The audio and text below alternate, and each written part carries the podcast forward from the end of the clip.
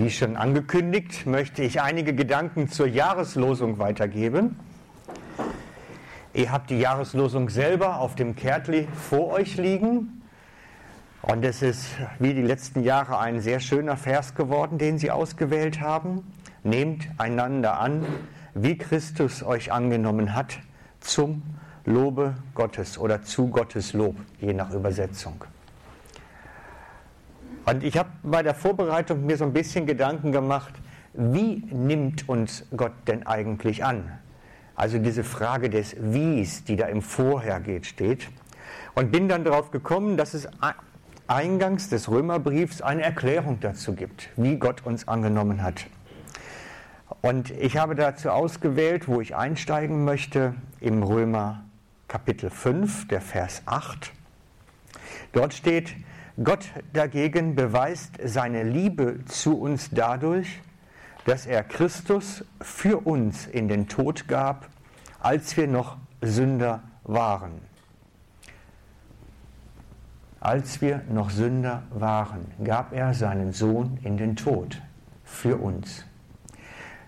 Er hat nicht seine, seine Todesleistung, sein Erbringen dieses Opfers abhängig gemacht von meinem Status, ob ich gut bin, ob ich gut genug bin, ob ich würdig genug bin, sondern er ist in den Tod gegangen, ohne dass ich würdig war, ohne dass ich etwas dazu beigetragen habe, dass Gott sagt, der ist jetzt klasse, den möchte ich haben. Und es ist für mich so eine Parallele zu der Geschichte vom verlorenen Sohn. Als der verlorene Sohn nach Hause zurückkommt zum Vater, da stellt der Vater auch keine Bedingungen, um ihn wieder in die Arme zu schließen. Er sagt nicht, du musst erst die Schulden bezahlen und dann darfst du kommen, sondern er nimmt ihn an.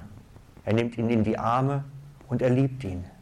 So wie er ist, so dreckig, so stinkend von den Schweinen, nimmt er ihn einfach in die Arme und legt ihm nicht erst eine Liste von Dingen vor, die er vorher in Erfüllung bringen muss, bevor er wieder nach Hause kommen darf.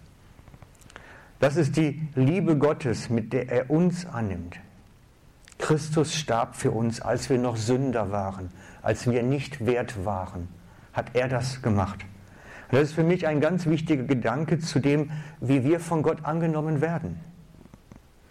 Bedingungslos, liebend. Das ist das, wie er uns annimmt. Bedingungslos, liebend. Und diese Liebe, die hört nicht auf. Wenn wir nachschauen im Jeremia 31, Vers 3 steht, ich habe dich mit ewiger Liebe geliebt. Oder in anderer Übersetzung steht, ich habe dich je und je, immer schon geliebt. Es war immer schon so. Und darum habe ich dich an mich gezogen aus lauter Gnade. Gnädig hat er uns angenommen. Nicht, weil wir gut sind, sondern weil, wir, weil er gnädig ist. Wir sind nicht würdig genug. Wir haben auch heute nicht den Stand, dass wir ein Recht darauf hätten, angenommen zu werden. Aus Gnade nimmt er uns an, weil er gnädig ist.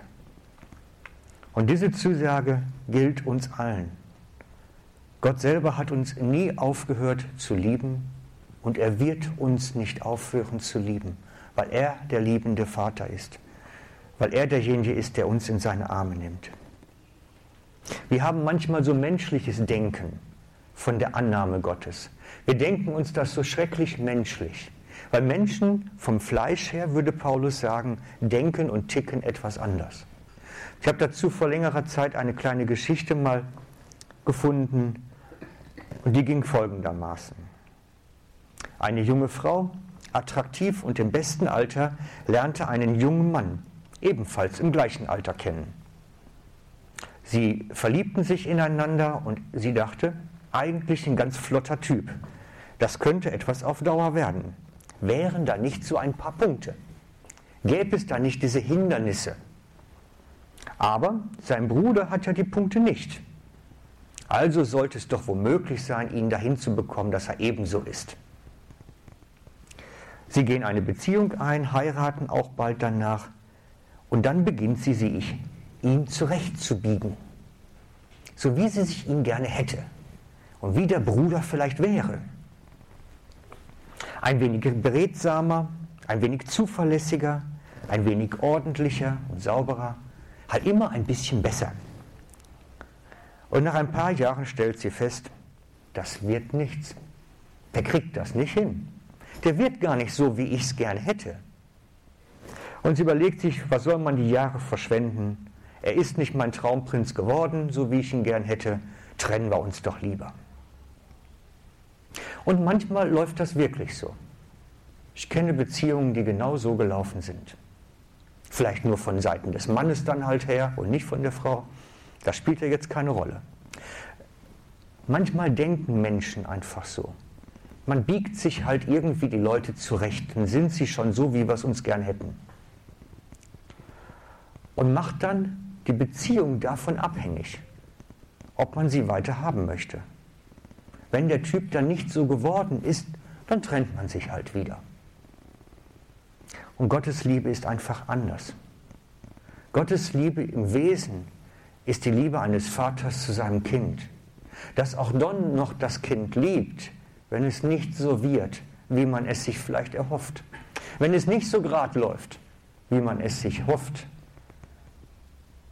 Es ist immer noch der Vater, der den verlorenen Sohn in den Arm nimmt, ohne dass er erstmal geduscht war und gebadet hatte. Diese ganz kleine Geschichte ist recht real von der jungen Frau. Denn wir Menschen denken manchmal so. Wir machen die Zuneigung zu einer Person abhängig davon, wie angenehm sie uns denn auch ist. Gottes Liebe ist größer. Er sagt, ich habe dich geliebt, noch bevor du so weit warst, dass du überhaupt liebenswert wurdest. Und ich habe dich angenommen, als du noch gar nicht so weit warst. Und in diesem Status hält er uns auch. Er geht genauso mit uns auch weiterhin zu. Selbst wenn wir es nachher nicht so hinkriegen, wie es sich der Vater vielleicht erhofft, das gibt es oft genug. Paulus schreibt an Timotheus, sind wir untreu, so bleibt er auf jeden Fall treu. Er kann sich nicht selbst verleugnen. Gottes Liebe zu uns bleibt, auch wenn wir nicht so recht laufen, wie wir es uns vielleicht manchmal wünschen würden. Der Herr wird uns lieben, immer. Das hat er zugesagt. Seine Liebe hat so eine andere Qualität. Es ist eine gnädige Liebe, eine annehmende Liebe, eine barmherzige Liebe. Und so hat uns Christus angenommen, in dieser gnädigen, barmherzigen, annehmenden Liebe. Und genau so fordert uns jetzt der Jahresvers im Römerbrief, sollen wir ebenfalls miteinander umgehen.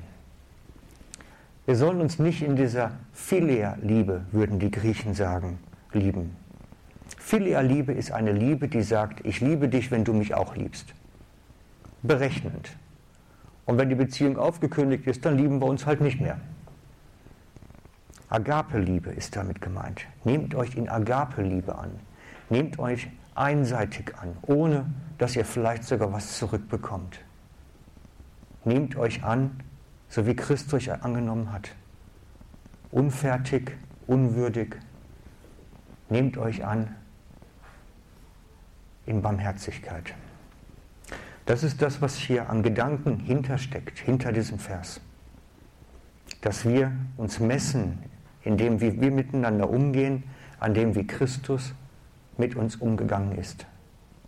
In der gleichen Weise sollen wir miteinander umgehen. So viel zur Jahreslosung, die ich euch weitergeben möchte. Ich möchte jetzt gern beten mit uns.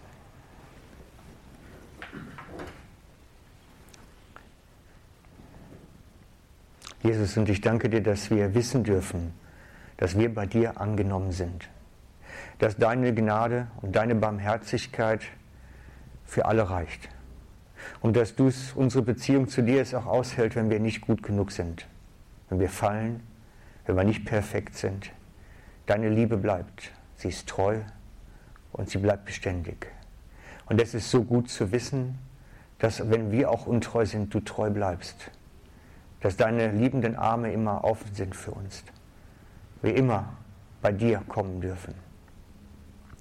Und du forderst uns heraus, ebenso miteinander umzugehen, Und ich möchte dich bitten, dass du unsere Herzen veränderst, unsere Herzen weich machst, dass wir genau das lernen, miteinander in dieser Weise umzugehen, annehmend, barmherzig und milde, so wie du mit uns umgehst, immer wieder.